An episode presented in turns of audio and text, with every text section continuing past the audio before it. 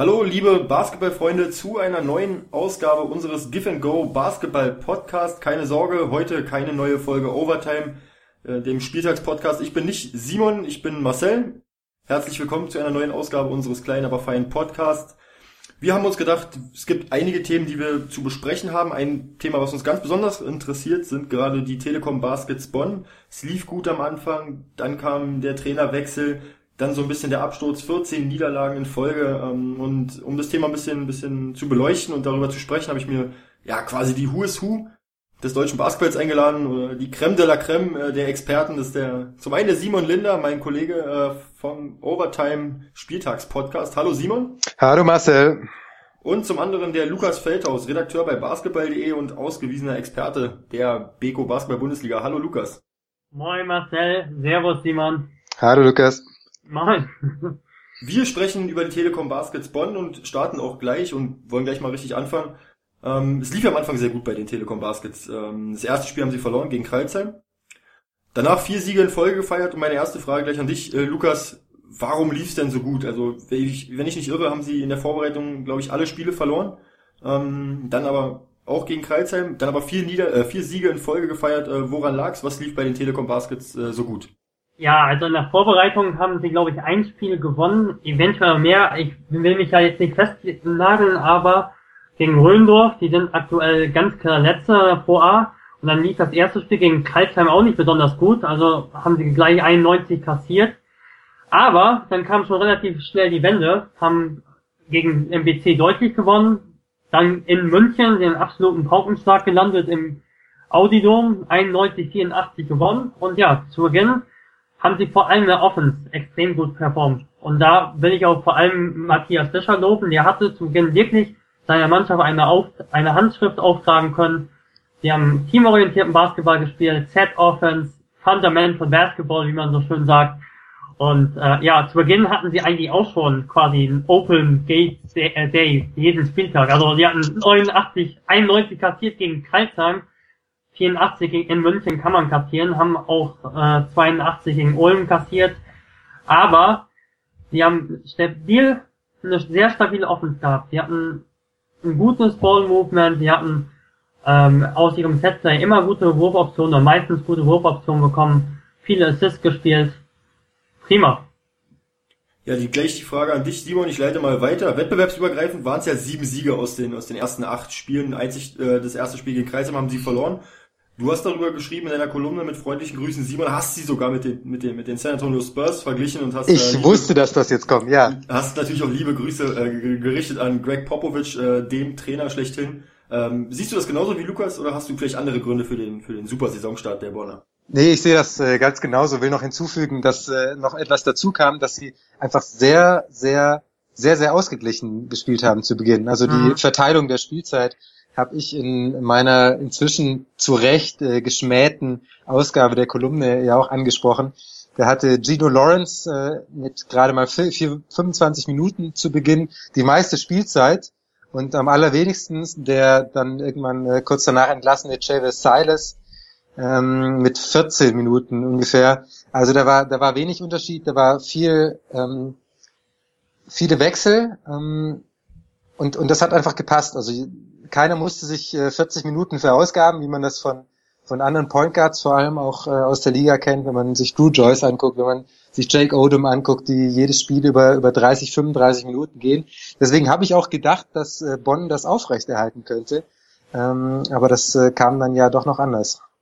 Also in dem Zeitraum, den ihr angesprochen hattet, ähm, hatte Bonn die viertbeste Offensive der Liga mit, ähm, wenn ich jetzt richtig liege, waren es 122,67 Punkte auf 100 Angriffe hochgerechnet, waren die viertbeste Offensive hinter Alba Berlin, Bayern München und Bamberg.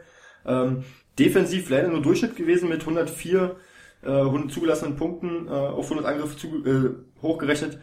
Aber auch Siege gegen München gefallen. Simon, Simon und auch Lukas haben es angesprochen, Siege gegen Bayern, gegen Oldenburg, gegen Ulm, gegen Würzburg, was ja auch nicht gerade Laufkunden sind. Und ein ganz wichtiger Faktor, der mir besonders wichtig ist, äh, den ich auch unbedingt noch nennen möchte, ist, ähm, dass die Bonner die sechstgeringste Pace hatten. Also sie hatten äh, nur 73 Possessions im, im Spiel oder pro Spiel. Das schnellste Team zu dem Zeitpunkt äh, waren die, die Gießen 46ers. Ähm, ist dieses langsame Spiel der Bonner vielleicht auch ein Grund gewesen, äh, Lukas, warum sie so erfolgreich waren, dass sie das Spiel in die Halb Halbfeld-Offense gezwungen haben? Definitiv. Denn im Halbfeld haben sie wirklich die Stärken der Spieler jeweils ausgespielt. Ja, haben nicht unbedingt das Team in meinen Augen, da kommen wir sicher später noch drauf zu sprechen, das so extrem im Fastback performen kann. Sie haben Spieler wie Jimmy McKenney gehabt zu Beginn, der nicht der Fast-Break-Spieler schlechthin ist, der sicher gerne auch in der Transition mal einen Dreier nimmt, aber der aus dem Place heraus Dreier treffen kann. Gut, der trifft auch sehr gerne die Schwierigen, aber er hatte zu Beginn einfach einen guten Rhythmus. Sie haben Rodney Clark, der über Stacker Screens kam, der ähm, aus dem Setplay profitiert hat. Und mit Gino Lawrence einen absoluten General. Also er hatte zu Beginn oft Spiele mit acht Assists, manchmal sogar elf Assists.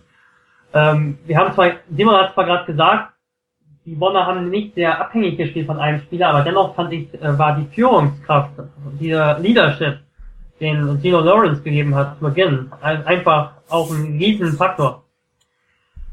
Simon, und, welchen, sorry, Lukas, äh, gerne noch deinen Gedanken zu Ende bringen? Mh, äh, ja, und ähm, dazu kam noch Klimavicius, der auch eine Schlüsselstelle war im Angriff, eben kein klassischer normaler Center ist, ist schon ein klassischer Center, aber kein Center, der nur ein Finisher ist, sondern der auch eine Passstation war. Dadurch ähm, ist das Spiel einfach auch noch variabler gewesen. Wir haben die jetzt Outside-In gehabt und die jetzt Inside-Out. Und das fehlt jetzt mittlerweile doch deutlicher. Simon, der, der Lukas hat gerade eben angesprochen, äh, Talas Klimavicius, ähm, Jimmy McKinney, Eugene Lawrence, alles ähm, super Spieler, Aaron White hat angesprochen. Ähm, würdest du dann einen Spieler herausstellen, der so ein bisschen ähm, Grund dafür war für, die, für, den, für den Bonner Höhenflug am Anfang? Würde ich tatsächlich ungern tun. Ähm, wenn man sich anschaut, wer jeweils Topscorer war, okay, das äh, muss nicht immer was aussagen, ah. aber wenn man, wenn man sich das anschaut, gegen den MBC waren es Fillmore und McKinney mit 14 Punkten. Dann das Spiel drauf, ich hoffe, die sind jetzt äh, richtig sortiert, wenn nicht, ist auch egal. Äh, in München war Silas mit 19 Punkten dann äh, White mit 21 Punkten, Lawrence mit äh, 17 im Spiel drauf und im letzten Spiel war es äh, wieder McKinney mit 16 Punkten. Ähm, da sieht man einfach, dass sie, dass sie zumindest extrem schwer ausrechenbar waren. Also es ist so das, äh, wovon ähm, die Ludwigsburger jetzt inzwischen ganz gut profitieren, dass jeden Samstag ein anderer wirklich sehr, sehr stark äh, punktet. Und das hatte Bonn eben am Anfang. Klar, sie hatten, äh, das hast du ganz richtig gesehen, Lukas, diese ordnende Hand mit äh, Lawrence, der, der ganz viel initiiert hat, der ganz viel kreiert hat, aber sie hatten eben ähm, auch das Ball-Movement ging dann weiter. Also es musste nicht, Lawrence musste nicht immer den mit dem ersten Pass gleich den Assist spielen, sondern vielleicht hat er noch später wieder zurückgekriegt und dann kam der Kickout auf McKinney von, von Lawrence, wenn er gezogen ist. Oder Klimavicius war unterm Korb und hat äh, zwei, drei Fakes gemacht und dann irgendwie den Korbleger reingebracht. Also das, das hat einfach gepasst. Deswegen würde ich da tatsächlich sehr, sehr ungern äh, einen rausziehen, weil die mir einfach als Team so gut gefallen haben. Wir sprechen jetzt über den Oktober bei den Bonnern, der ja bekanntermaßen richtig gut lief. Ich habe es angesprochen, äh, vorher schon gesagt, sieben Siege aus den ersten acht Spielen. Dann ging es in den November rein. Äh, da gab es die, die Niederlage gegen Trento äh, im Eurocup. Ähm, und am 6.11. war dann, äh, 4.11. glaube ich, war die Niederlage gegen, gegen, gegen Trento gewesen im Eurocup und am 6.11. dann die Verletzung von, von Isaiah Filmer, die ja schon so ein bisschen dazu geführt hat, dass die Bonner so ein bisschen eingebrochen ist. Äh, Frage an dich, äh, Lukas. Welche Rolle spielt, spielte oder spielt jetzt, also aktuell, Filmer ist ja wieder im Team, welche Rolle spielt Isaiah Filmer in dem Team von Matthias Fischer damals, ähm, oder spielte damals ähm, Isaiah Filmer in der Rolle, äh, im Team? So ich glaube, man kann Isaiah Fillmore gar nicht mit dem, den damaligen Isaiah Fillmore gar nicht so recht mit dem jetzigen vergleichen, denn das jetzige Bond ist ein ganz anderes als damals. Aber damals war äh, Fillmore einfach ein Spieler, der super in seine Rolle passte. Er war kein Starspieler, er war nicht der Führungsspieler, aber er war ein Spieler, der in dieses System passte. Was Matthias Fischer auch gerne stehen gelassen hat, war dieser UCLA Offense, wie man gerne sagt, dieser High Post Offense, kann man ein bisschen so umschreiben, wo die Big Men am High Post agiert haben, harte Blöcke gestellt haben und sich wiederum in der Zone gut sortiert haben und bewegt haben, wodurch auch immer wieder in der Zone ein Pass zu einem passenden Mitspieler äh, da war und auch ein Isaiah Fillmore hat sich super bewegt in die Zone, hatte glaube ich zu Beginn an die 76 Prozent getroffen aus dem Feld oder von aus dem Zweipunktbereich. Dreier schießt er sowieso nicht wirklich.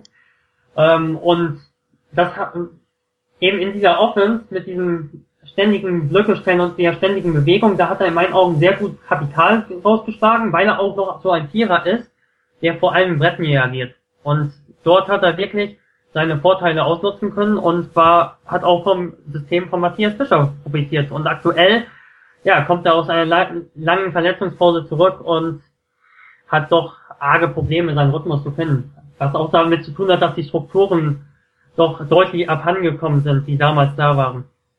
Simon, ähm, welchen Einfluss siehst du denn von Isaiah Filmer auf das System von Matthias Fischer damals? Also äh, Lukas hat es gerade angesprochen, er hat einfach extrem stark getroffen und äh, wenn er nah am Korb war und das tut er tatsächlich immer noch, aber er kriegt eben viel weniger Würfe. Das ist äh, für mich das größte Problem. Also äh, Bonn schafft es nicht mehr, ihn in Brettnähe anzusetzen. Ich habe mir mal die, die, den Shot-Chart angeschaut von Isaiah Fillmore äh, bei court-site.de bei unserem Kollegen Janis Schäfer. Der hat das, äh, kann man das ganz schön sehen. Isaiah Fillmore links unterm Korb 76,2 Prozent, 16 von 21. Rechts äh, unterm Korb sogar 85,7 Prozent, 12 von 14 Würfen drin. Mhm. Also wenn du, wenn du den nah am Brett ins Spiel bekommst, dann muss der gar nicht so frei sein, aber der kriegt den Ball rein. So, und wenn man sich jetzt mal anschaut, wie viele Würfe äh, er bekommen hat, ähm, dann waren das äh, in den ersten eins, zwei, drei, vier, fünf, sechs Spielen bis zur Verletzung waren es äh, 5, 6, 5, 3, 5, 8. Und äh, seitdem er wieder zurück ist, war es äh, 3, 1 und 5. Also es ging jetzt wieder ging jetzt wieder aufwärts ähm, von den Würfen, die er nah am Brett hatte. Er hat jetzt auch wieder mehr getroffen. Deswegen habe ich schon die Hoffnung, dass er, dass er wieder auch die alte Form bekommt. Aber äh, Bonn muss ganz klar für ihn kreieren. Und sie müssen vor allem äh, ihm auch Platz schaffen unterm Korb, dass er ähm, dass er ja, dass er, dass er Richtung Richtung Korb ziehen kann und dass er, dass man ihn da einsetzen kann. Wenn du aber einen Yancy Gates hast, der braucht dann halt äh, im wahrsten Sinne des Wortes halt auch Platz ähm, für sich, für seinen Körper und ähm, dann ist es natürlich schwer, noch einen zweiten da unterm Korb zu haben. So, so einen klassischen Vierer, jetzt nicht so, so eine Stretch 4, wie es die, wie es die meisten Teams da haben, sondern wirklich so einen klassischen Vierer, der halt ähm, da in, in Richtung Korb cuttet oder, oder da eingesetzt wird. Und äh, da bin ich mir noch nicht so sicher, welchen Plan Carsten Pohl da hat. Aber da werden wir wahrscheinlich später auch nochmal genauer drüber sprechen. Ja, da, da komme ich, komm ich später nochmal drauf zu sprechen. Ich Kann ich noch kurz was einwerfen? Ja, gerne. Lukas? Was auch noch ein Hauptpunkt für mich war, als, als er ja Filmer ausfiel, war, dass sie einfach extrem dünn besetzt waren auf der 4 und auf der 5. Man muss sich einfach mal anschauen, wie die Konstellation ist. Auf der 5 haben sie Klimavicius und Dirk Magic gab, ja. Dirk Magic, genau, die in der BBL doch klare Fünfer sind. Also in der, in, äh, bei Jagiris Kaunas war Klimavic sogar fast nur Vierer, aber in der BBL ist er doch deutlich Fünfer. Und dann hatten sie auf der 4 Aaron White, auf der 3 haben sie zu dem Zeitpunkt Jimmy McKinney gehabt und Florian Koch, die beide nicht runterrotieren konnten. Die hatten also auf, die, auf zwei Positionen, 4 und 5, drei Spieler, wovon zwei sehr deutlich festgenagelt waren auf der 5 und auf der 4 eigentlich nur Aaron White. Und das ist doch, ich muss auch sagen, das muss ich an der Stelle schon sagen, doch doch fahrlässig gewesen in der Zusammenstellung. Sie hatten Gerald Beverly, der aber ein dicker Auslöser ist, der auf dem Niveau vorher nicht gespielt kam aus der NCAA 2, glaube ich. Und ähm, andere verpflichten da noch einen Spieler vom Spielertyp bei allem Respekt. Ähm, Jost, der da in der, der in der zweiten Liga sein Niveau zeigen konnte Robin Rollers will ich ja nicht unbedingt nennen. Der steht bei einem desaströsen Pro-A-Team, das vielleicht das schlechteste Pro-A-Team der letzten zehn Jahre ist und da nicht mal Leistungsträger ist. Und ja, also da muss ich wirklich sagen, das ist einfach fahrlässig gewesen in der Saisonplanung, da nicht einen Spieler zu haben noch, der die 4-5 im Notfall jedes Spiel entlasten kann, deutschen Spieler eventuell. Da hat der Lukas schon einiges vorweggenommen, was, was ich später noch ansprechen wollte, aber können wir später nochmal drauf zurückkommen und genauer beleuchten. Äh, vielleicht hat Simon da auch noch eine andere Meinung zu. Ähm, ich würde gerne noch bei Isaiah Filmer kurz bleiben. Ähm, er kam ja aus Ulm, hat in Ulm jetzt nicht die Riesenrolle gespielt und aber eine umso größere Rolle in Bonn. Äh, für mich ganz klar am Anfang der Saison schon Kandidat gewesen für den für den Most Improved Player, weil er halt in, in Bonn viel mehr Verantwortung hatte, äh, mehr Spielzeit. Simon, vielleicht die Frage an dich. Ähm, warum auf einmal der Leistungssprung von, von Isaiah Fillmore in, in Bonn? Puh, das ist äh, schwer zu sagen. Ähm, äh, also dass er die, dass er die Anlagen hat, äh, ein guter BBL-Spieler zu sein, ich denke, äh, das war, das war kein Geheimnis. Also er hat ähm, letztes Jahr in Ulm auch äh, am Korb sehr gut getroffen, hatte ähm, über 60 Prozent Wurfquote, wenn ich, wenn ich da nicht irre, ähm, hat nicht so viele Punkte gemacht, ähm, ist auch wenig eingesetzt worden und man ist eigentlich nichts für ihn gelaufen. Also er hat halt mal, er hat den, den Müll äh, so ein bisschen einsammeln dürfen. Ähm, wenn er einen Offensivrebound hatte, dann hat er geworfen oder vielleicht hat er irgendwann mal zum den, den Ball bekommen und durfte mal was machen, wenn keinem so recht äh, was eingefallen ist sonst.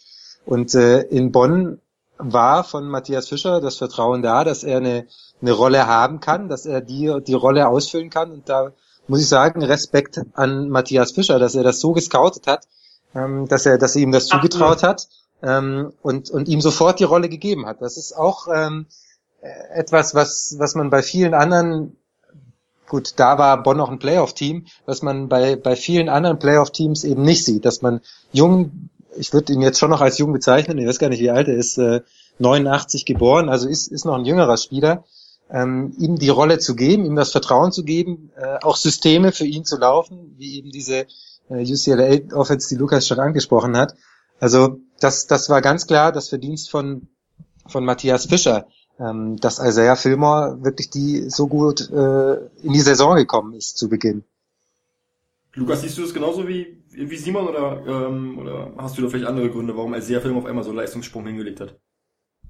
Ich sehe das sehr, sehr ähnlich wie Simon. Also, ich muss da wirklich Matthias Fischer auch nochmal loben. Er hat in meinen Augen nicht mal so ein System spielen lassen, das vorne rein jedes Mal schon einen Spieler im Kopf hatte, der den Ball äh, aus dem System bekommt, sondern er hatte ein System, aus dem extrem unausrechenbar war, der in dem Angriff was macht. Also, und da war äh, ein Fillmore eben auch ein Nutznießer oft. Also der Ball lief gut und die Spieler haben sich auch extrem gut bewegt. Und ähm, dafür war eben auch das System von Fischer insofern ein großer Grund, dass er derjenige war, der schon in den letzten Jahren ge äh, gezeigt hat, dass er ein gutes Rollenverständnis bei den Spielern etablieren kann. Auch letztes Jahr hat glaube ich, keiner mehr als 25 Minuten oder viel mehr als 25 Minuten gespielt. Also jeder im Team in dieser 10er Rotation, der hat seine Rolle und so auch Isaiah Filmer. Und er hat eben nicht nur minutentechnisch seine Rolle, sondern auch in, in, innerhalb der Offense, innerhalb der Offensivsysteme. Und das hat er eben sehr gut genutzt. Das sehe ich absolut so wie Simon. Kommen wir nun ähm, ja so ein bisschen zu dem zu dem zu dem Absturz der der Bonner. Ähm, wir haben am Anfang drüber geredet, Simon und ich wahrscheinlich noch ein bisschen mehr, weil wir jede Woche äh, in unserem mhm. Overtime Spieltagspodcast darüber gesprochen haben und ich habe immer gesagt, ähm, abwarten, die Bonner drehen das noch und äh, komm Piano Freunde, äh, Butter bei die Fische, die Bonner waren so stark, die werden jetzt nicht abbrechen und sie sind doch abgebrochen, so ehrlich müssen wir hier leider sein. Ähm, es gab dann wettbewerbsübergreifend 14 Niederlagen in Folge. Ähm, der erste Sieg erst wieder einen Tag vor Weihnachten gegen Tübingen, wo sie in Tübingen mit 109 zu 96 gewonnen haben. Ähm, Lukas. War auch eher ein komisches Spiel. Ähm, welche, Gründe, welche Gründe siehst du für erstmal für die für die für die für die Niederlagenserie und warum konnte es eigentlich so weit kommen, dass Bonn in die Situation gekommen ist? Erster Punkt, Isaiah Fillmore, sein Ausfall, die Rotation auf der 4 und 5 war extrem klein, wie ich schon angesprochen hatte. Aaron White, der einzige echte Vierer, Jared Beverly nämlich irgendwie raus, der hat auch noch für Regio gespielt, weiß nicht, wie regelmäßig er im Training ist, er hat in der NCAA zugespielt, er muss erstmal irgendwie einen Draht zum europäischen Basketball finden. Und wenn er dann nicht mal aufgrund der Ausländerregelung, die ich gut finde, ähm, aber deshalb eben nicht spielen kann, regelmäßig in der BWL, dann zähle ich ihn nicht wirklich zum Team. Also haben wir drei Spielern aus der 4-5 rotiert. Großes Problem. Die konnten ihre Plays nicht mehr so laufen wie es vorher war, hatten auch nicht mehr die Beweglichkeit auf der 4, wenn ein Klimavicius mal auf der äh, Power Forward Position aushelfen musste oder mehr als nur aushelfen musste in der Zeit. Dann zweite Sache, die Situation mit Xavier Silas war nicht so gut gelöst. Ähm, das war ein Spieler, mit dem sie geplant hatten in der äh, Preseason. Dann hat sich Schilinski, ein anderer Spieler, ein Flügelspieler, verletzt. Für den haben sie Jimmy McKinney nachgeholt, der zu Beginn auch sehr profitiert hat vom System und super gespielt hat, auch super getroffen hat, offensiv. Defensiv war es da schon ein Problem. Aber insgesamt muss ich sagen, auf der 2-3 fehlt die Kreativität, die letztes Jahr ein Ryan Brooks gebracht hat, der auch mal einen Ball auf den Boden setzen konnte, das kreative Moment einbringen konnte. Das war eben der zweite Grund für mich. Der dritte Grund war, ja, die Defense war von Anfang an nicht überragend. Also, du hast es gerade gesagt, die war zumindest noch durchschnittlich, aber sie war bei Weitem unter dem offensiven Potenzial. Und das hat sich eben dann noch mehr ähm, bewahrheitet, dass dort ein Problem liegt, als die Rotation mit dieser Doppelbelastung ähm, noch kleiner wurde und eben die anderen Probleme dann plötzlich auch aufgezeigt wurden, wenn man eben nicht mehr eine Schlüsselsäule, nenne ich jetzt einfach, weil im, im System vom Fischer, in dem zehn Spieler ziemlich gleichwertig gespielt haben, ungefähr, also nicht ganz, aber gleich, ungefähr gleichwertig, dann ist es schon entscheidend, wenn in einer Zehner-Rotation ein, ein Zaire Fillmore, der 76% aus dem Feld getroffen hat, plötzlich wegbricht, dann spielst du mit, mit einem zweiten Center gleichzeitig, also spielst du Mary und Klima Vizio, dann hast du ein ganz anderes Spiel, und da ist eben noch diese mangelnde Kreativität auf den Flügelpositionen noch mehr in Erscheinung getreten. Hinzu kam, dass äh, ein Rodney Clark nicht wirklich Entlastung defensiv bringen konnte auf der 1, weil er doch relativ kräftig und nicht so beweglich ist gegen die athletischeren Spieler in der BBL. Also das sind eben die Gründe. Fillmore weg, kurze Rotation auf 4 und 5, mangelnde Kreativität auf 2 und 3, dann, wenn Lawrence nicht auf dem Parkett war, die Problematik defensiv noch ähm, konstant zu haben, Stabilität zu haben gegen kleinere Point Guards und offensiv ist Clark auch eher besser aufgehoben, wenn er mal die Sticker Screens kam. Und ich fand, diese Schwachstellen haben sich immer mehr offenbart, eben als Isaiah Filmer raus war. Simon, wir haben drüber gesprochen. Ähm, Bonn am Anfang der Saison äh, die viel bessere Offensive der Liga. Zwar defensiv äh, nur Durchschnitt, aber trotzdem konnten sie ja die Spiele über ihre Offensive gewinnen. Und wir haben uns immer, immer, immer dagegen gestemmt und haben gesagt, ich kann nicht schlecht reden, was halt mal gut lief. Dann hast du die Phase, wo es halt richtig schlecht lief. Ähm, der November lief richtig schlecht für Bonn. Wir haben es angesprochen, 14 Niederlagen in Folge waren in dem Zeitpunkt äh, die schlechteste Offensive mit nur 96 äh, Punkten auf 100 Angriffe hochgerechnet und die fünf schlechteste Defensive mit 111 zugelassenen Punkten auf 100 Angriffe. Ähm, Simon, Siehst du, siehst du da ähnliche Gründe wie Lukas? Für den, für den, für den abrupten Leistungsabfall, dass du plötzlich 14 Niederlagen in Folge kassierst und Woche für Woche auf den Hintern bekommst? Also ich, ich muss mal sagen, ich glaube, ich, der Lukas hat schon ein oder zwei Hausarbeiten hier geschrieben über Bonn, die er uns gerade verschweigt, aber, aber doch, doch irgendwie vorliest. Ähm, ich kann da gar nicht mehr viel zu sagen. Es, äh, Lukas hat das schon, schon sehr, sehr gut äh, alles beschrieben. Ähm, es war auch die Rede davon, dass äh, Silas so ein bisschen der Glue-Guy war im Team, der so alle zusammengehalten hat. Ich weiß nicht, ob das stimmt. Ähm, Habe ich, glaube ich, irgendwo auf Twitter mal gelesen.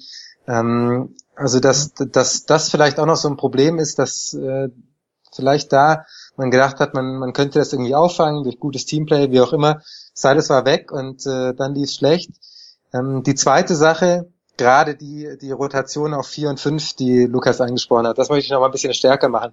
Äh, ich habe äh, zu Beginn des Podcasts und äh, auch in meiner Kolumne damals ähm, sehr stark gelobt, dass äh, Bonn ähm, sehr viel gewechselt hat und keiner zu viel spielen musste.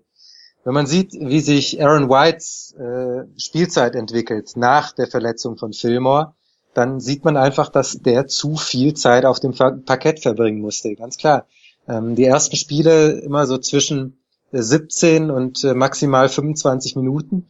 Und danach ging es äh, bis äh, dann Fillmore wieder zurückgekehrt ist jetzt äh, gegen Ulm am 17. Januar, ging es nur einmal unter 29 Minuten. Also ähm, er hat zwar immer geliefert, er hat seine Punkte gemacht, aber zum Teil waren das dann halt auch Spiele, wo er rausging mit zwei von sechs, drei von elf. Ähm, das hatte er in der Zeit, der Fillmore da war, dann eben nicht, weil man dann ihn eben rausholen konnte. Er konnte sich äh, kurz mal ausruhen, auf die Bank setzen, ein Stückchen trinken und dann ging es wieder aufs Feld. Und äh, das ging dann eben nicht mehr, weil du halt mit, mit Dirk Mädrich und Tadas Klimavicius zusammen auf vier und fünf äh, in der BBL nichts, äh, nichts schaffen kannst, nichts, ähm, keine, keine Punkte machen kannst, vor allem keine, keine Defense spielen kannst. Und deswegen musste musste Aaron White ähm, da extrem viel Zeit äh, gehen auf dem Parkett. Und ähm, auch das, das hat nicht gepasst. Also das war so, so eine der Sachen, äh, um das nochmal ein bisschen zu konkretisieren, was, was Lukas da gerade eben schon gesagt hat. Ich glaube, da hat sich schon gezeigt, ähm, dass diese, ähm, die, diese Tiefe im Kader einfach fehlt. Ich sehe gerade noch ein Spiel, das war dann der Sieg gegen, gegen Tübingen. Ähm, da hat äh, Aaron White 34 Minuten auf dem, 35 Minuten auf dem Feld gestanden, 17 Würfe genommen. Also das, das hältst du über, über drei, vier Wochen nicht aus und vor allem nicht, wenn du immer wieder Rückschläge bekommst. Also klar, wenn du, wenn du jetzt jedes Spiel 35 Minuten spielst und äh, 20 Punkte machst, dann geht das noch irgendwie. Ähm, siehe Kyle Fox, siehe Keaton Grant. Ähm, aber wenn du immer verlierst, dann äh, macht das auch irgendwie keinen Spaß mehr und vor allem, wenn du dich nicht ausruhen kannst, äh, ist das echt schwierig. Deswegen kann man das vielleicht ja. an, an Aaron White so ein bisschen zeigen. Auch wenn er sehr, sehr zuverlässig gepunktet hat. Und der Aaron White ist ja auch noch ein Rookie, muss man auch sagen. Genau, es kommt hinzu. Aaron White, ja. es, ist ja, ist ja ein Neuling in der Saison. Ähm, Simon oder, oder Lukas, Lukas ähm, Aaron White ist ja, ist ja Rookie, äh, bekommt jetzt schon mhm. viel, viel Spielzeit, Vertrauen. Was glaubst du? Was kann, was konnte er zu dem Zeitpunkt dem Team geben? Oder konnte er vielleicht das Team sogar besser machen? Oder, oder? Also erst muss ich sagen, Aaron White ist ein exzellenter Spieler in meinen Augen. Der kann es auch europäisch ganz weit schaffen, weil er einfach eine extrem hohe Einsatzbereitschaft hat. Er spielt mit einer unglaublich hohen Aggressivität und Intensität für einen Rookie. Er scheut den Kontakt nicht, zieht enorm viele Fouls, ist sehr athletisch und ähm, hat auch Potenzial von draußen, auch wenn er es bisher noch nicht so gezeigt hat, aber auch immer mehr. Er konnte zu dem Zeitpunkt weiterhin mit seiner Aggressivität überzeugen. Allerdings muss er auch sehen, dass das Spiel in Europa ein anderes ist. Es wird physischer gespielt. Ähm, das äh, ganze Spielsystem ist nochmal ein bisschen anders ausgelegt. Du hast eine kürzere Shotblock hier. Und ähm, da musste ich erstmal zurechtfinden. Und dafür hat er das exzellent gemacht. Allerdings war er in dieser Saison bis jetzt in meinen Augen nicht so derjenige, der absolute Führungsspieler ist der Mannschaft. Also das würde ich nicht behaupten. Er ist einer der ähm, wichtigsten Spieler in diesem System, aber er ist nicht der Spieler, der so stark ist im reinen 1 gegen 1. Er kriegt den Ball auf den Flügel, setzt ihn auf den Boden, macht zwei Schritte und zieht sofort das Foul. Das macht er extrem gut, dieses Catch and Go. Auch mal ein Crossover und dann sofort ziehen. Aber er ist nicht der Spieler, der in jeder Hinsicht gegen jedes Verteidigungssystem als Rookie der Mannschaft die ganze Offensivlast schultern kann. Und ähm, das hat er in der Phase eben nicht machen können. Er ist auf viele Minuten gegangen, da die Problematik sehe ich auch, aber ich sehe auch die Problematik des Selbstvertrauens, das irgendwann in den Keller geht, wenn du auch viele Spiele eben verlierst. Und ähm, das wirkt sich bei einem Rookie auch deutlich aus. Und deshalb mache ich ihm da keinen großen Vorwurf für, dass er auch in der Phase, in der es nicht gut lief, nicht der allerstärkste Rückhalt war für die Mannschaft. Ihr habt es beide angesprochen, wir können uns einig sein, Aaron White ein wichtiger Bestandteil des Teams. Ähm, Lukas hat es gesagt, ähm, die, die, die Bonner haben einen guten Job gemacht äh, beim Scouting mit, mit Isaiah Fillmore. Dann gab es aber die Probleme mit, mit Xavier Silas. Ähm, Chilinski musste später noch gehen. Äh, Langston Hall kam dann dazu. Das war so die erste Reaktion auf die, auf die Niederlagenserie. Ähm, ihr habt beide schon drüber gesprochen. Ähm, ich würde nochmal gerne explizit drauf nach, äh, darauf, äh, darauf hingehen. Äh, Simon, glaubst du, dass da schon einige Probleme gab in der, in der Zusammenstellung des Kaders? Und wenn ja, welche? Ähm, naja, Lukas hat's ja, hat's ja vorher schon gesagt. Ich denke, es waren einfach ähm, zu wenig Spieler. Also es, es fehlte einfach, äh, oder es fehlt immer noch vielleicht die Tiefe im Team. Ähm, auf den, gerade auf den deutschen Positionen, ähm, wenn man sieht, Dirk Mädrich äh, ist eingeplant gewesen, also Herr Filmer ist eingeplant gewesen, André Mangold ist sicher eingeplant gewesen, Florian Koch. So, das sind vier Spieler, ähm, die ähm, allesamt schon mal was gezeigt haben.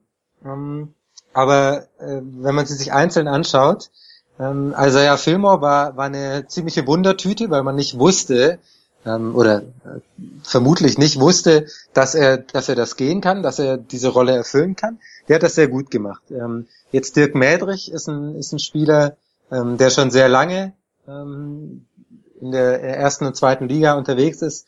in Deutschland, der bei kleineren Teams mal größere Rollen hatte, ähm, dann mal in der zweiten Liga, äh, ja. Ein zweiten Frühling erwischt hat, muss man wirklich so sagen. Wie bitte? Er hat seinen zweiten Frühling erwischt der zweiten ja, Liga. Ja, genau. Absolut. Ja. Ähm, also der, das ist, ist ein guter, guter Spieler, aber für ein, für ein Playoff-Team, ähm, äh, also wenn man, wenn man sieht, wer, wer da sonst so auf, auf Center spielt, ähm, sind das Spieler, die am Korb noch mal ein bisschen effektiver agieren können, die vielleicht nicht so diesen, diesen Dreier äh, haben, den, den Mädrich hat, äh, den ich, den ich sehr gut finde beim Center, den ich sehr wichtig finde im Sinne von, von Spacing auch. Ähm, okay, jetzt, dann kam noch André Mangold, der bisher äh, überhaupt nichts trifft in dieser Saison, der reiner defensiv äh, eben noch Flo Koch, der eine sehr gute Saison spielt. Aber äh, es fehlt eben, es fehlen ja ein, ein, zwei deutsche Spieler noch, die eben noch zusätzlich Minuten geben können, gerade auf, auf den großen Positionen, gerade auf der vier und äh, gerade vielleicht äh, auch auf der zwei. Ähm, da hätte ich mir noch hätte ich mir noch mehr gewünscht. Aber klar, man, man hat auch gesehen, dass dass Bonn versucht hat, Spieler zu halten. Gerade äh, Gino Lawrence wird nicht so billig gewesen sein äh, nach der starken letzten Saison. Klimavicius äh, wird nicht so billig gewesen sein. Man hat auch versucht, ähm, ich glaube, Brian Brooks sicherlich äh, auch zu halten. Also sie haben schon versucht, was äh, das Team zusammenzuhalten aus der letzten Saison ähm, und haben da sicherlich Geld ausgegeben, was dann vielleicht am Ende äh, gefehlt hat für die Tiefe. Und ich bin weiter überzeugt, eigentlich ist das in der Spitze gerade offensiv ein sehr, sehr guter Kader. Ähm, aber, aber die Tiefe, die eben so wichtig ist, gerade wenn du noch im Eurocup spielst, ähm, da hat es dann vielleicht etwas gefehlt bei Bonn. Lukas, vielleicht kannst du uns noch ein bisschen, bisschen, bisschen äh, mehr beraten. Ähm, was mich vielleicht noch interessiert ist, äh, und worüber wir, Simon und ich auch im Podcast viel geredet haben, ist, was, was, was geht denn so einem Spieler vor? Ähm, wir haben bei Overtime drüber gesprochen. Talking about Defense. Allen Iverson wird mir wahrscheinlich das Hintern treten. Defense, wer braucht, äh Quatsch, Defense sage ich schon Training. Allen Iverson wird mir da beim Training in den Hintern treten. Äh, was glaubst du, was, was sind so die Vorgänge in einem Spieler, wenn du 14, 14 Spiele in Folge verlierst, was geht denn den Spielern vor? Wie sieht so psychologisch bei den, bei den, bei den, bei den Spielern aus? Auf Dauer fragt sich sicherlich auch ein Stück weit, wie es noch vorangehen soll. Denn es waren nicht nur irgendwelche Niederlagen, es waren ganz deutliche Niederlagen. Also, okay, das in Berlin oder zu Hause gegen Berlin war noch im Rahmen. Berlin war zu der Zeit super drauf dann verliert man dann mal mit 20 Punkten. Das war definitiv sogar noch akzeptabel. Dann verlierst du gegen Bayreuth mit 13 in der Liga. Zwischendurch bekommst du gegen Nanterre oder gegen Cento richtig einen drauf. Auch gegen Nanterre. Und dann geht das Selbstvertrauen natürlich in den Keller. Dann ähm, überlegst du dir natürlich auch im Training, was kann ich individuell besser machen. Wenn das aber immer noch nicht funktioniert mit der Zeit, dann äh, überträgt sich das auf das ganze Team. Unsicherheit macht sich breit. Ich glaube, Matthias Fischer hatte bis zum Schluss schon einen klaren Plan, wie er, da, äh, wie er das äh, Heft nochmal in die Hand nimmt und was ändert. Aber du erreichst die Spieler eben dann nicht mehr so, wie er zu Beginn war. Also auch McKinney trifft dann nicht mehr so stabil. Du hast dann vielleicht sogar ein System aufgezeichnet in der Auszeit. Das funktioniert. Aber dann ist der Wurf frei, aber er geht daneben. Und dann denkst du ja auch langsam, okay, warum laufe ich hier das ganze System, wenn der Mitspieler das äh, irgendwie verrunzt, weil er den Wurf nicht trifft.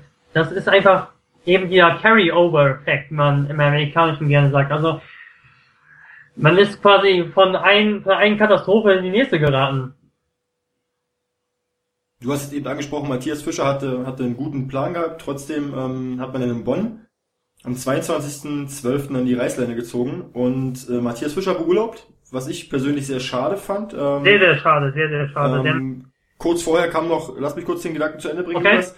Vorher, vorher wurde noch längst ein Hall verpflichtet. Ähm, eigentlich ein Spieler, der, der für Matthias Fischer geholt wurde und auch für seine, für sein, für sein System geholt wurde. Ähm, und, und kurz danach äh, beurlaubt man den Trainer, war für mich schon so ein großes Fragezeichen. Wieso holt man einen Spieler für das System des Trainers, um den Trainer dann zu entlassen? Ähm, Lukas, vielleicht kannst du gleich mal weitermachen. Ähm, glaubst du, man hätte Matthias Fischer mehr Vertrauen geben müssen? Im Nachhinein sagt sich das natürlich ziemlich leicht. Also du verlierst jetzt weiterhin und teilweise noch schlimmer als vorher. Und dann kann man natürlich sagen, Matthias Fischer hätte bleiben sollen. Aber nein, ich sehe es ganz ähnlich. es wurde ein Point Guard verpflichtet. Äh, man hat da auf eine Stelle reagiert, die nicht gut funktioniert hat, dass man am Peri Perimeter nicht so diese Kreativität hatte. Und äh, da hat man mit, mit Hall jemanden geholt, von dem sich äh, Matthias Fischer viel erhofft hat. Ich glaube, ich verstehe überhaupt nicht, ehrlich gesagt, warum, denn der Spieler zeigt gar nichts. Aber vielleicht hatte Matthias Fischer irgendeinen Plan mit ihm. Und wenn du einen Point Guard hast, den du gerade in die Mannschaft integrieren möchtest, den der Trainer eventuell auch, oder wahrscheinlich, ich hoffe es, sogar aussucht, dann brauchst du auch eine gewisse Zeit, um da etwas aufzubauen. Und außerdem muss ich sagen, wenn du dann den Trainer wechselst, dann braucht man in meinen Augen einen klaren Plan. Ich kann das natürlich jetzt nicht von außen jetzt beurteilen, das wäre viel zu einfach, wie gesagt, jetzt drei Wochen danach oder, ne, jetzt sind es schon mehr als ein Monat sogar, das einfach jetzt zu beurteilen, aber dann sagt ein äh, Pol, dass das System, das daraufhin gespielt wurde, von der Mannschaft vereinbart wurde mit dem Trainer. Das war irgendwie das schnelle Spiel, darauf werden wir noch zu sprechen kommen, äh, dieses, was jetzt viele als Run Gun bezeichnen. Dann muss ich mich aber fragen, ähm, wer die Entscheidung fällt, Matthias Fischer zu entlassen und einen Carsten Pohl einzustellen, ohne dass da ein klarer Systemplan, ja, ich will es gar nicht so formulieren, dass er nicht vorhanden war, aber dann frage ich mich, war der vorhanden, dieser Systemplan? Also was Pohl genau ändert. Da muss ich doch wissen, was, ähm, wenn ich einen äh, Carsten Pohl einstelle, was hat der für Ideen? Ähm, läuft das so besser? Und ich habe dann doch meine Zweifel, dass da der richtige Schritt zur richtigen Zeit vollzogen wurde. Äh, machen, machen, machen, wir eins nach anderen. Äh, Carsten Pohl ist gleich noch ein Thema, was mich, äh, was mich brennend interessiert und worüber wir auf jeden Fall sprechen werden. Frage an dich, Simon. Äh, siehst du das ähnlich wie Lukas? Weil, ähm, um mal kurz auszuholen. Auf der einen Seite sage ich ja. Ähm, ein Trainerwechsel ist berechtigt. Du verlierst 14 Spiele in Folge. Der Druck von den Spielern wird größer. Die Fans wollen eine Veränderung. Ähm, Leute wie wir, die sich einbilden, eine Meinung zu haben, ähm, sagen, okay, da muss jetzt was passieren, du musst halt irgendwo neue, neue Impulse schaffen. Glaubst du, Simon, dass es der richtige Weg war, Fischer zu entlassen? Oder, oder denkst du, man hätte ihm wirklich, äh, denkst du wie Lukas, man hätte ihm mehr, mehr Vertrauen geben müssen? Also eine Meinung haben wir ja immer. Die Frage ist nur, ob wir Ahnung haben. Da bin ich, äh, da zweifle ja, ich manchmal, manchmal eher dran.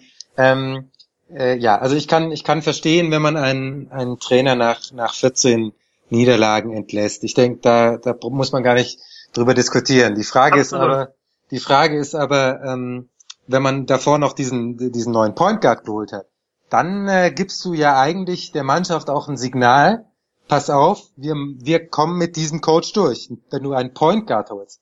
Also der, ein Point Guard ist, ist äh, ja immer noch die wichtigste Position im, im Basketball für mich. Der strukturiert das Spiel, der gibt, der gibt das vor, der muss das Vertrauen des Trainers haben. Das ist ganz wichtig. Äh, und ähm, äh, und auch andersrum. Also der, der, der Trainer muss auch das Vertrauen des Point Guards spüren. So. Mhm. Und wenn du, wenn du einen neuen Point Guard holst, dann ist für mich klar gewesen, okay, ähm, die wollen weitermachen mit Fischer, die gehen da durch, ähm, die, sie trauen ihm das zu, da wieder rauszukommen. Und äh, das fand ich sehr sympathisch. Also da, äh, ich hatte mir das auch sehr gewünscht, weil, weil Matthias Fischer immer weitergearbeitet hat. Also man, man hat ihm angemerkt, wie sehr ihn diese Niederlagenserie beschäftigt, klar. Aber er hat nicht aufgegeben, sondern, er hat weitergearbeitet. Auch das fand ich sehr sympathisch. Ähm, und dann hat äh, Bonn Fischer gefeuert. Und äh, da ist, ist dann auch für mich die Frage nicht nur, ähm, was der neue Trainer zu machen hat, sondern da ergeben sich dann weitere Fragen. Also wenn du ein Spieler bist, du spielst äh, Position zwei bis vier, kriegst gerade einen neuen Kollegen auf Point Guard, ähm, du hast den Eindruck, jetzt geht's mit dem weiter, dann äh, kommt ein neuer Trainer.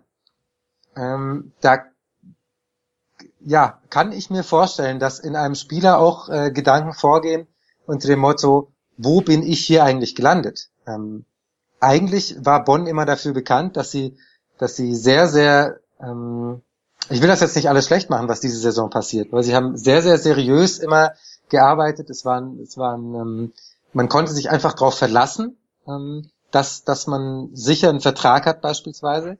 Ähm, man wusste, dass das ist eine, eine gute Organisation, da gibt's ähm, gute Mitarbeiter, das, das hat einfach gepasst. Und jetzt war das das erste Mal seit sehr, sehr langer Zeit äh, für mich persönlich. Ähm, ich kann mich gar nicht dran erinnern, dass es irgendwann mal so war, dass ich den Eindruck hatte, ähm, da ist jetzt Hektik im Spiel, da hat man Angst. So. Und wenn sich sowas auf eine Mannschaft überträgt, und das geht schneller, glaube ich, als man denkt, dann äh, geht das eben auch ins Sportliche und dann kommen die Fans dazu, die auch unzufrieden sind, äh, die trotzdem weiter immer unterstützt haben. Ähm, Respekt äh, nach Bonn dafür definitiv. Ähm, aber man hat immer, also es kommen, kommen immer so kleine, äh, man, man hatte so den Eindruck, jedes Spiel kippen wieder so 100 um und denken, warum zahlen wir eigentlich Geld? Äh, okay, wir unterstützen sie wieder. Und dann kommt wieder ein Spieler dazu, der, der nachdenkt. Man hat, also ich habe immer so das Gefühl, man, man sieht durch diese ganze Halle rennen nur noch rauchende Köpfe, die überlegen, was, was können wir jetzt eigentlich anders machen? Und ich glaube, dieses, äh, dieses, äh, das hätte man sich vielleicht sparen können, wenn man gesagt hätte, okay, wir können nicht mehr mit Fischer, wir wollen nicht mehr mit Fischer, wir schmeißen Fischer raus, holen einen neuen Trainer, holen vielleicht auch einen erfahrenen Trainer, ähm, der sucht sich einen neuen Point Guard aus und mit dem neuen Point Guard, mit dem neuen Trainer geht's dann aufwärts. Man hat das nicht gemacht, man hat das andersrum gemacht. Man hat erst den Point Guard geholt, dann hat man den Trainer entlassen. Ähm, da hatte ich schon so das Gefühl, dass da ein bisschen Panik ist. Und ähm, das fand ich schade, weil so schlecht stand Bonn ähm, tatsächlich noch gar nicht da. da äh, sie haben jetzt immer noch Chancen auf die Playoffs. Ähm, ist sehr unwahrscheinlich geworden inzwischen, äh, definitiv. Aber zu der Zeit waren definitiv die Chancen auch noch größer. Da hätte man ähm, vielleicht, wenn man nicht, äh, ja, vielleicht so überreagiert hätte. Man, man, wir, wir wissen nie, was noch hinter den Kulissen passiert ist. Und das äh, ist immer auch wahrscheinlich leicht, das von außen zu bewerten. Aber ähm, ich konnte mir diese, diese Wechsel gerade in dieser Reihenfolge nicht erklären. Ich weiß nicht, ob ich das falsch sehe, ob ihr das anders seht, aber das war, war mein subjektiver Aus, äh, Eindruck von jemandem, der halt einfach nur von, von außen drauf schaut und äh, eben seine Schlüsse zieht. Das muss nicht immer richtig sein, aber das, das waren so meine Gedanken. Warum gerade so rum? und nicht andersrum. Jetzt haben wir darüber gesprochen, ähm, was, wie es hätte wohl mit Fischer weitergehen müssen. Ähm, gut, es kam jetzt so, dass Fischer Beurlaubt wurde und es wurde Carsten Pohl installiert. Ähm, er musste jetzt so das ganze, ganze schwierige Situation übernehmen und ich sage jetzt mal so, das sinkende Schiff äh, braucht einen neuen Captain, der sich vorne an, äh, ans Ruder stellt und sagt, okay, wir fahren jetzt in die Richtung und so geht's weiter. Ähm, Lukas, was war denn, was war denn so der, der, der Weg, den Carsten Pohl gehen wollte oder was hat man sich da von Carsten Pohl erhofft?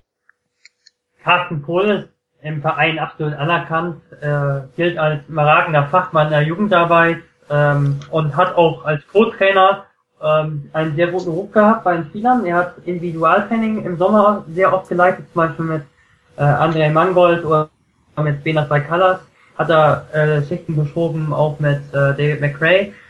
Also er ist einer, der bei den Spielern ankam, der auch durchaus im Training, auch als Trainer, eine ziemlich gute Autorität hat bei, äh, so wie ich das mitbekommen habe.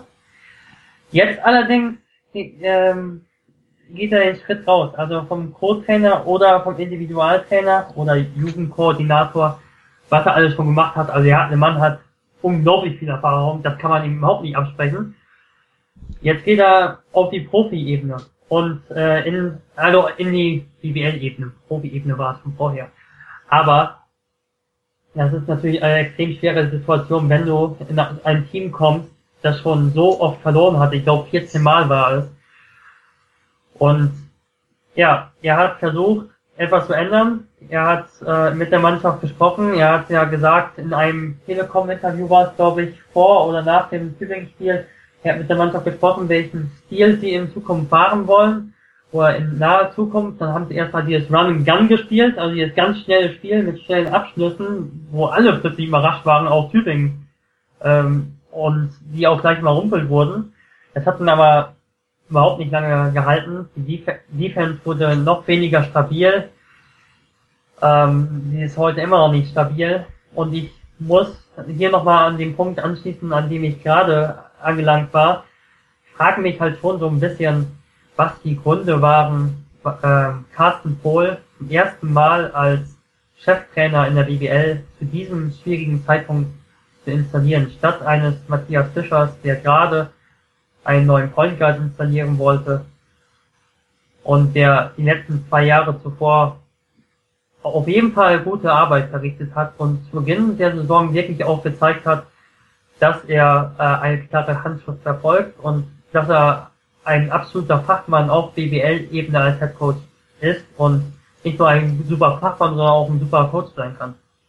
Ja, eine schwierige Situation für, für, für einen Trainer-Neuling in der Bego BBL. Simon, glaubst du, es war der richtige Weg äh, von Bonn zu sagen, okay, wir setzen jetzt auf dieses Run and Gun, auf dieses schnellen Basketball? Das erste Spiel hat ja gleich gegen Tübingen ja super geklappt. Äh, wir haben vorhin schon mal gesprochen und Lukas hat es auch eben nochmal angesprochen. Das erste Spiel von Carsten Pohl ähm, am 23.12. war es einen Tag vor Weihnachten gleich mit 109 zu 96 gegen Tübingen gewonnen, die zu dem Zeitpunkt auch jetzt nicht so schlecht drauf waren.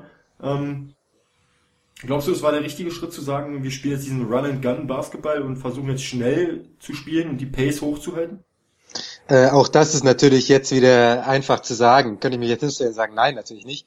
Ähm, das äh, wussten wir damals aber, auch aber, nicht. Aber versuch dich mal in die Situation von damals hinein zu versetzen und sag mal, ähm, objektiv, ähm, nicht jetzt, wie du es jetzt siehst, sondern sozusagen damals, wie, wie, ob es der richtige Schritt war, äh, zu sagen, ähm, okay, wir versuchen es so, weil anders hat es ja nicht geklappt, oder wir hätten es so weiter probieren müssen. Naja, also ähm, ich sag mal so, Bonn hat sehr, sehr langsam Basketball gespielt, sehr, sehr viel Halbfeldbasketball gespielt. Ähm, das äh, hat nicht so ganz funktioniert äh, die meiste Zeit. Ähm, und dann ähm, ist natürlich die Frage, was ändert man? Jetzt äh, bin ich dann ein Fan davon zu versuchen, nicht sofort alles umzuschmeißen, sondern zu schauen, was, was können wir, was funktioniert gut und an welchen vielleicht kleinen Stellschrauben können wir drehen, um, um erstmal wieder einen langsamen Aufwärtstrend hinzukriegen. Weil wenn du alles umschmeißt, ähm, dann funktioniert das vielleicht ein, zwei, drei Spiele, in dem Fall jetzt äh, leider nur ein Spiel, ganz gut, weil alle irgendwie so das, das Feuer wieder haben, sagen, wir probieren jetzt was Neues. Aber sobald es dann wieder nicht mehr läuft, dann hast du wieder die ganz große Gefahr, dass du wieder in alte Muster zurückfällst. Und äh, das ist ja jetzt leider auch passiert. Ich möchte mal ganz kurz auf den Wechsel von, äh, von Fischer zu Pol eingehen, den ähm, ihr gerade zu zweit äh, diskutiert habt. Ich hab, kann mir vorstellen, dass Bonn da so ein bisschen auf den Briencic-Effekt gesetzt hat. Pol und Driencic übrigens äh, gleicher Jahrgang, lange in der Jugend gearbeitet, ähm, sehr, glaube ich zumindest, akribische Trainer, was, äh, was äh, die Individualarbeit angeht, was ähm, auch die Motivation angeht. Ich glaube, das, das können die, können die beide sehr gut. Bei Driencic hat das, hat das dann geklappt mit Oldenburg. Die haben den Pokal gewonnen. Die haben dieses, dieses Feuer wieder aufgenommen, was, was ein bisschen weg war. Ähm, nach der Trainerentlassung von Mach, Machowski war das, ne? Glaube ich. Ja, genau. Ähm, und das hat bei Bonn eben nicht geklappt. Ich glaube, dass äh, vielleicht war das auch so ein, so ein Gedanke. Der ewige Rivale aus Oldenburg hat das ge gemacht, dann können wir das vielleicht auch.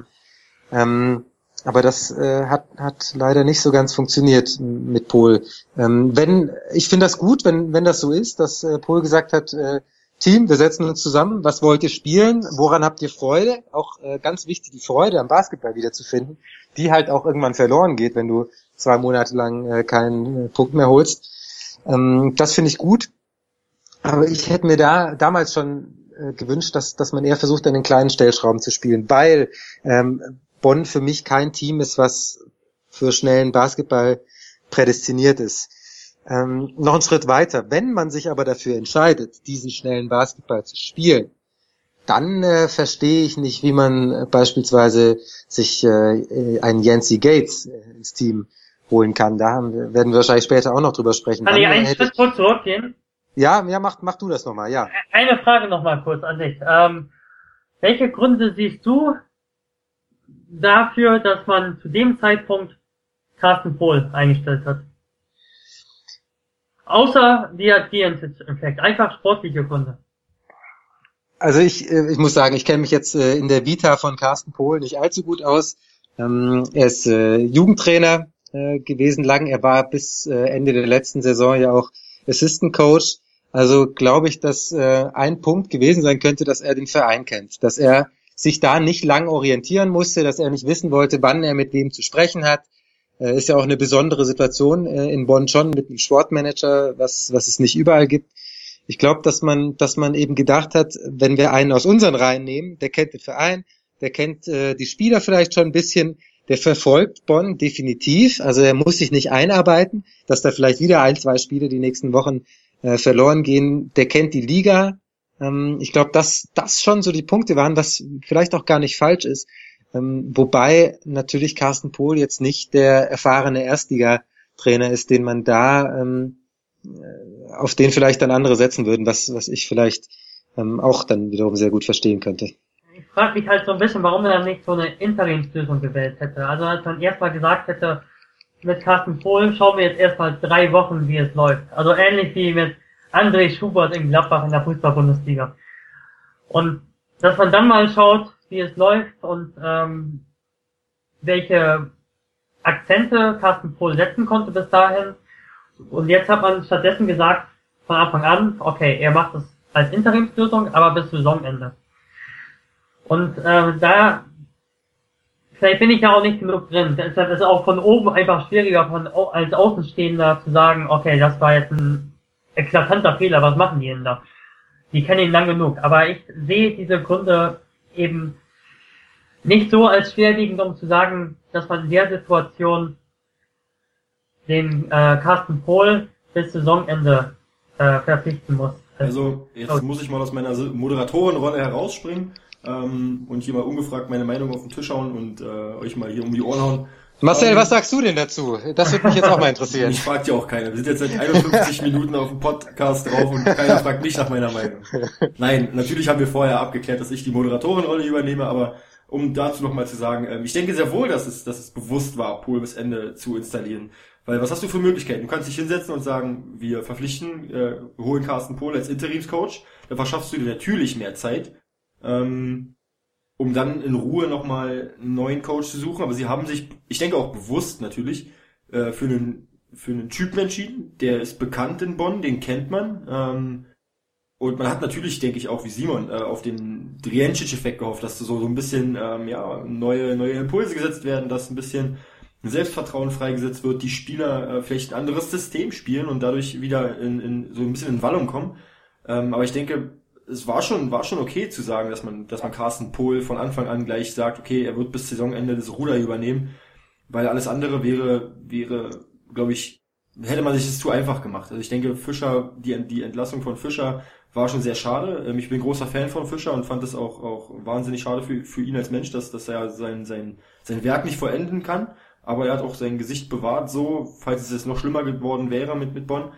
Aber ich denke, das ist schon der richtige Schritt zu sagen, dass man, dass man Carsten Pohl ähm, für das Saisonende installiert, um so vielleicht auch ein Zeichen zu setzen für die Fans. Man, man setzt auf, auf Kontinuität, man bleibt dabei, man, man, man will, gibt ihm auch die Zeit zu sagen, okay, ich versuche jetzt meinen Stil hier zu integrieren. Deswegen fand ich schon, äh, war es schon der richtige Schritt.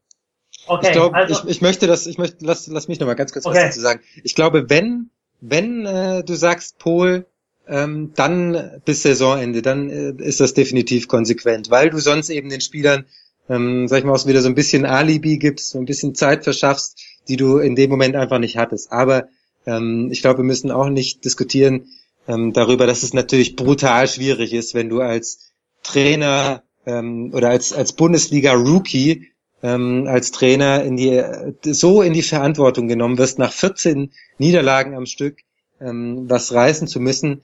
Ähm, äh, sicherlich, Carsten Pohl ähm, hat sich das zugetraut, sonst hätte er das auch nicht gemacht. Aber es ist einfach so schwierig, wenn du, ähm, wenn du noch nie Bundesliga verantwortlich ähm, äh, gecoacht hast, dann äh, in der Verantwortung zu stehen. Das, das äh, halte ich dann doch für sehr schwierig. Also ich ähm, äh, ist jetzt einfach zu sagen wieder, ich hätte einen anderen geholt, klar, kann, kann jeder sagen. Trotzdem, es, es sind immer gute Trainer auf dem Markt. Ähm, Carsten Pohl ist ein guter Trainer, aber vielleicht fehlt ihm die Erfahrung. Also vielleicht wäre es da eher was gewesen zu sagen, wir holen jetzt für ein halbes Jahr einen erfahrenen Trainer und danach schauen wir, wenn das äh, so mittelmäßig bis Ende läuft, äh, dass wir dann mit Carsten Pohl äh, in die neue Saison starten, dass er sich ein Team zusammenstellt, was zu seinen Vorstellungen passt. Aber so äh, ist Carsten Pohl äh, vielleicht auch schneller verbrannt, als man äh, es sich wünschen kann. Äh, auch eben als Bonn und auch eben als ein Verein, der sagen möchte, wir schaffen das, ähm, ähm, da wieder mit unseren Leuten rauszukommen. Also vielleicht wäre da ein erfahrener Trainer dann doch die bessere Wahl gewesen. Kommen wir Richtung, Richtung All-Star Break und gehen wir mal ins neue Jahr 2016. Ähm, ja, es gibt ja dieses Sprichwort, hast du Scheiße am Schuh, hast du Scheiße am Schuh. Äh, so lief es auch bei den Bonnern. Äh, Talas Klimavic ist dann verletzt. Äh, eine wichtige Stütze des Teams, Yancy Gates, wurde geholt. Ähm, also alles andere als ein Spieler, der für schnellen Basketball ähm, gemacht worden oder gemacht ist. Ähm, ja, was macht das Team denn eigentlich anders, Lukas, als, als noch unter, unter Matthias Fischer? Jetzt, was macht das Team jetzt anders mit Yancy Gates und mit Carsten Pohl als Head Coach? Ja, da sind zwei ähm, Schritte eigentlich zu erwähnen. Erstens von Matthias Fischer zu Carsten Pohl. Also dann kam der Schritt vom, vom Halbfeldbasketball zum Run and Gun. Dann wurde wieder ein Cut gemacht, jetzt nach der äh, All-Star-Pause. Und man hat Jensi Gates und äh, Sean Marshall verpflichtet. Und seitdem ist es so ein bisschen schwierig bisher zu sagen, worauf es hinausläuft. Man muss auch verstehen, wenn du zwei Spieler holst, die ähm, als Schlüsselspieler kommen, dann braucht es Zeit, bis das sich einspielt. Bis du da musst du wieder eine Chemie zueinander finden und die findest du nicht nur im Training, sondern im Spielbetrieb. Deshalb ist das an sich schon wirklich eine schwierige Periode derzeit für Bonn. Und ähm, man sieht schon, dass sie diesen Run-Gun-Stil so ein bisschen zurückgezogen haben. Dass sie jetzt durchaus versuchen, im Halbfeld auch etwas zu kreieren. Aber diese Klarheit ist mir, ähm, habe ich bisher noch nicht so gesehen.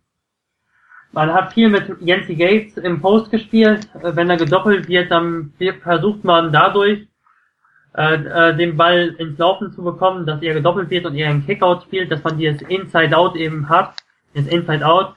Aber ähm, das wird auch nicht ganz konsequent gefahren. Dann sind auch wieder einige wilde Abschlüsse dabei in der Transition.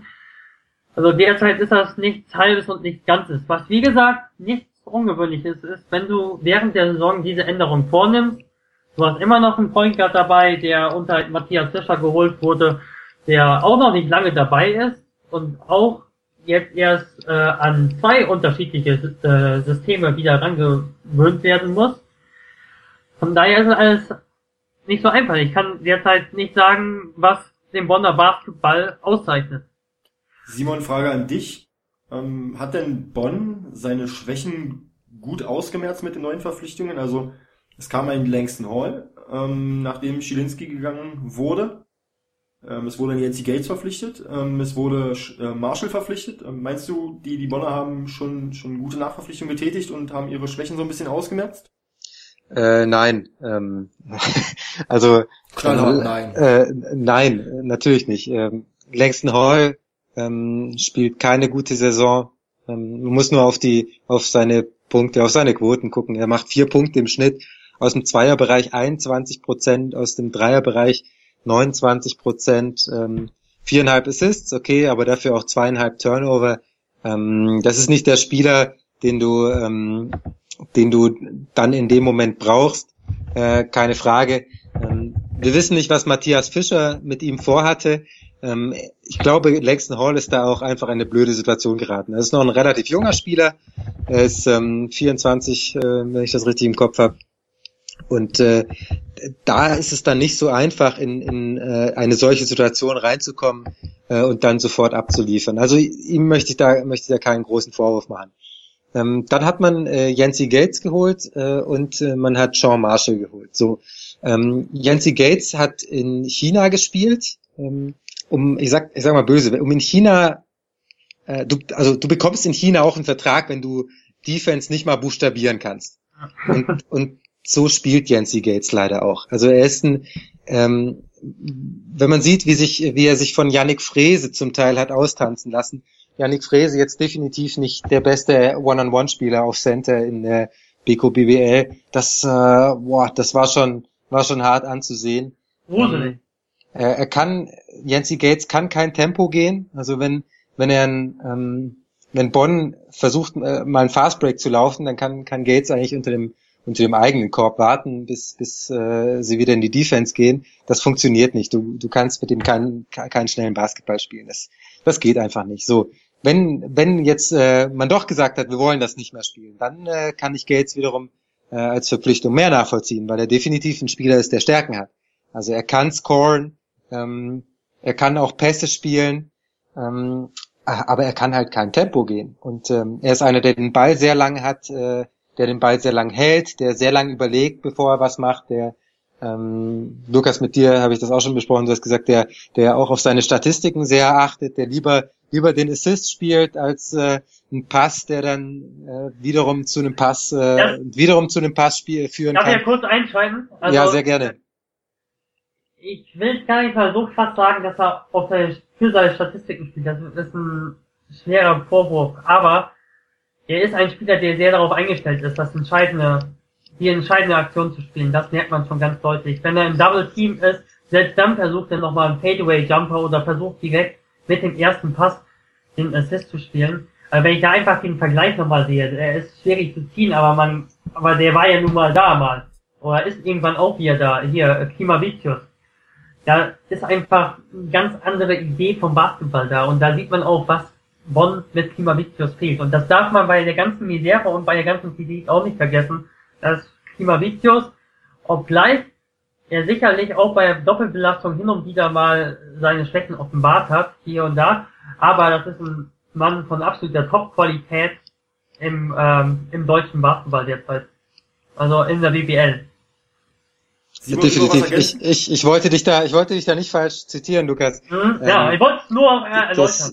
äh, ich, ich meinte nur, also in der in der Defense äh, ist äh, er sicherlich einer ein, ein Spieler, der physisch äh, spielen kann, ähm, weil weil er einfach ähm, die Masse hat, um sich auch mal dagegen zu stellen, aber er macht's einfach nicht. Und ja. ähm, das ist, äh, das finde ich ja schwierig dann in dem Moment. Und äh, das wusste man. Also wenn du einen Spieler aus, äh, wer, wer geht nach China, mal blöd gesagt. Klar, Dion Thompson ist, ein, ist äh, da vielleicht eine Ausnahme, aber du ja, hast halt in, du hast halt in China, hast du halt einen Zocker. Äh, ja. Casper Ware geht nach China, passt dahin. Yancy Gates passt auch nach China. Aber es hatte auch einen Grund, wieso Casper Ware jetzt in der BBL nicht durchweg überzeugt hat, weil er eben nicht der, der Defensivspieler Nummer eins war und weil er vorne ein Zocker war. Und Yancy Gates ist das gleiche in groß und breit. Gut gesagt. Ähm, Jungs, wir sind bei einer Stunde und einer Minute angekommen. Ähm, ich würde gern noch abschließend wissen, äh, wir haben genug über äh, auf Bonn rumgeprügelt und, und äh, analysiert, warum es so schlecht lief, aber jetzt vielleicht nochmal ein positives Fazit von euch beiden. Ähm, Lukas darf vielleicht äh, loslegen. Ähm, was traut ihr denn noch den Bonnern diese Saison zu? Ich denke, dass Bonn eine Saison im Niemandsland abschließen wird. Also ich glaube nicht, dass es annähernd nochmal um Playoffs gehen kann. Selbst da habe ich irgendwas gelesen, dass Langston Hall dann jetzt nochmal vor einer Woche eine Macht, eine Kampfansage gemacht hat, wir schaffen es doch in die Playoffs. Also das glaub, halte ich für völlig einen Haaren herbeigezogen und äh, für realitätsfern. Wenn die Aussage so kam, ähm, dann glaube ich auf keinen Fall. Ich glaube aber auch, dass die Qualität groß genug ist oder hoch genug ist, sodass die nicht noch weiter unten reinrutschen. Also ich sehe in der Defensive doch große Probleme und meiner Meinung nach müssen sie auch langsamer spielen, um die Stärken der einzelnen Spieler hervorzuheben. Sean Marshall ist ein super Mann, äh, offensiv, kann im Post spielen, kann ähm, den Mitteldistanzwurf nehmen, hat ein hohes taktisches Verständnis. Der kann der Mannschaft auf jeden Fall helfen, wenn sie das weiter eingliedern. Und nochmal, sie befinden sich jetzt nochmal in einer neuen Offseason. Das ist schwer zu vermitteln. Man befindet sich mitten in der Saison, man befindet sich mitten in der Katastrophe, das ist einfach so. Aber trotzdem, wenn du eben so viele neue Spieler und einen neuen Trainer äh, installierst, dann äh, führt das unweigerlich dazu, dass in Teamgefüge nicht nur sportlich auf dem Feld, sondern auch abseits des Feldes erstmal Chemie zueinander gefunden werden muss und ich glaube, dass man, dass Carsten Pohl schaffen wird, ähm, dass die einzelnen Puzzleteile einigermaßen nochmal zusammengeführt werden, sodass die Siege eingefahren werden, um vielleicht gegen Ende der Saison halbwegs eine Stabilität zu haben und etwas äh, zu haben, worauf sich vielleicht nicht unbedingt unweigerlich für die Saison aufbauen lässt, aber ähm, was zumindest ein bisschen die Schweißtropfen von der Stirn der Bonner Fans zeigt. Lukas, danke für deine, für deine kurze Erläuterung. Simon, was glaubst du, was, was traust du den Bonner noch zu und wie geht's da weiter? Äh, also ich würde mir wünschen, dass äh, Bonn versucht, ein bisschen einfachen Basketball zu spielen, ähm, aber kreativen einfachen Basketball. Also ähm, stellt euch vor, die spielen mal ein Pick and Roll mit Marshall als äh, als Ballhändler und dann eben nicht mit Gates äh, oder mit Mädrich als Blocksteller, äh, weil die einfach zu langsam sind, äh, um, um schnell unter den Korb abrollen zu können, sondern beispielsweise mal mit, mit einem Aaron White, mit einem Isaiah Fillmore. Ähm, und dann unterm Korb noch parallelen Block zu stellen, da dann vielleicht äh, Gates oder Mädrich für Rodney Clark, für Flo Koch, um die in die Ecken zu bringen, um vielleicht mal auch mal ein Staggered Screen zu stellen für, für die, dass die, dass die freie Dreier haben, weil das können sie. Also es ist nicht so, dass, äh, dass äh, Bonn von außen keine Stärken hat. Das können sie. Sie haben auch Innenstärken, ähm, wenn man sich anschaut, was, was die da für, für Quoten werfen. Flo Koch, super, super, super Quoten unterm Korb. Fillmore, auch, gute Quoten. Flo Koch, da muss ich dazwischen springen. Flo Koch auch für mich einer der Spieler, der sich unter Pol am besten, besten weiterentwickelt. Absolut. Äh, absolut. Äh, Gates Superquoten, ähm, White Superquoten. Also es ist gar nicht, ich finde, Bonn muss gar nicht so einen, so einen komplizierten ähm, Basketball spielen oder äh, unbedingt so viel passen, auch wie es äh, am Anfang der Saison passiert ist, sondern ich wünsche mir, dass da, dass da einfacher Basketball gespielt wird, ähm, mit, aber, aber eben kreativ. Ähm, und um dann zu schauen, dass man mal einen Abschluss hat, äh, unterm Korb, dass man äh, mal Gates auch mal isoliert, dass, dass er auch seine Aktionen hat, definitiv, weil er kann das ja auch, äh, wenn er, wenn er relativ nah am Korb ist. Ähm, aber äh, eben nicht so viel überlegen, sondern, sondern klare, klare Systeme spielen, das finde ich wichtig, ähm, weil die Spieler so verunsichert sind, dass es einfach wichtig ist, dass sie einen klaren Plan haben, den sie, den sie befolgen können. Dann gibt's äh, für den Angriff äh, von mir aus auch nur zwei Optionen, die man, die man wählen kann oder drei aber, aber dass du eben klare Systeme hast, einfache Systeme hast und dass sie sich so wieder ein bisschen Selbstvertrauen erwerfen können, erspielen können mit, ähm, mit äh, ja, stringentem Basketball, der nicht schnell sein muss, weil äh, sie in der Defensive äh, einfach nicht schnell genug nach hinten kommen, sondern sie spielen lockeren, äh, sicheren Fundamental Basketball, ähm, haben die Abschlüsse am Korb, einer geht zum Offensiv-Rebound, die anderen gehen zurück, äh, aber einfach sicher ähm, um sich dann wieder Selbstvertrauen zu erarbeiten. Ähm, ja, ich glaube auch nicht, dass da noch was geht in äh, Richtung Playoffs. Ähm, aber äh, es wäre jetzt einfach mal wichtig, zwei, drei Spiele wieder zu gewinnen, um die Sicherheit wieder zu haben äh, und eben ähm, dann die Saison locker zu Ende zu spielen, vielleicht mit ein, ein bisschen positiven Gefühl dann auch wieder in die Offseason zu gehen, zu sagen, okay, die Fehler, die wir letzte Saison bei der Teamzusammenstellung gemacht haben, die machen wir jetzt nicht mehr und wir machen das wieder so, wie man das von Bonn kennt, wir, wir machen, äh, wir spielen guten Basketball, schön anzusehen, ähm, gute Stimmung. Das ist doch das, was Bonn auszeichnet. Das ist doch auch das, was wir von Bonn sehen wollen. Das ist ja das, was den Verein auszeichnet. Und das war schön, wenn, wenn die Telekom Baskets da äh, jetzt, äh, ab jetzt, möglichst ab morgen und dann spätestens zur nächsten Saison wieder eine klasse Rolle spielen können in der BKBBL. BBL.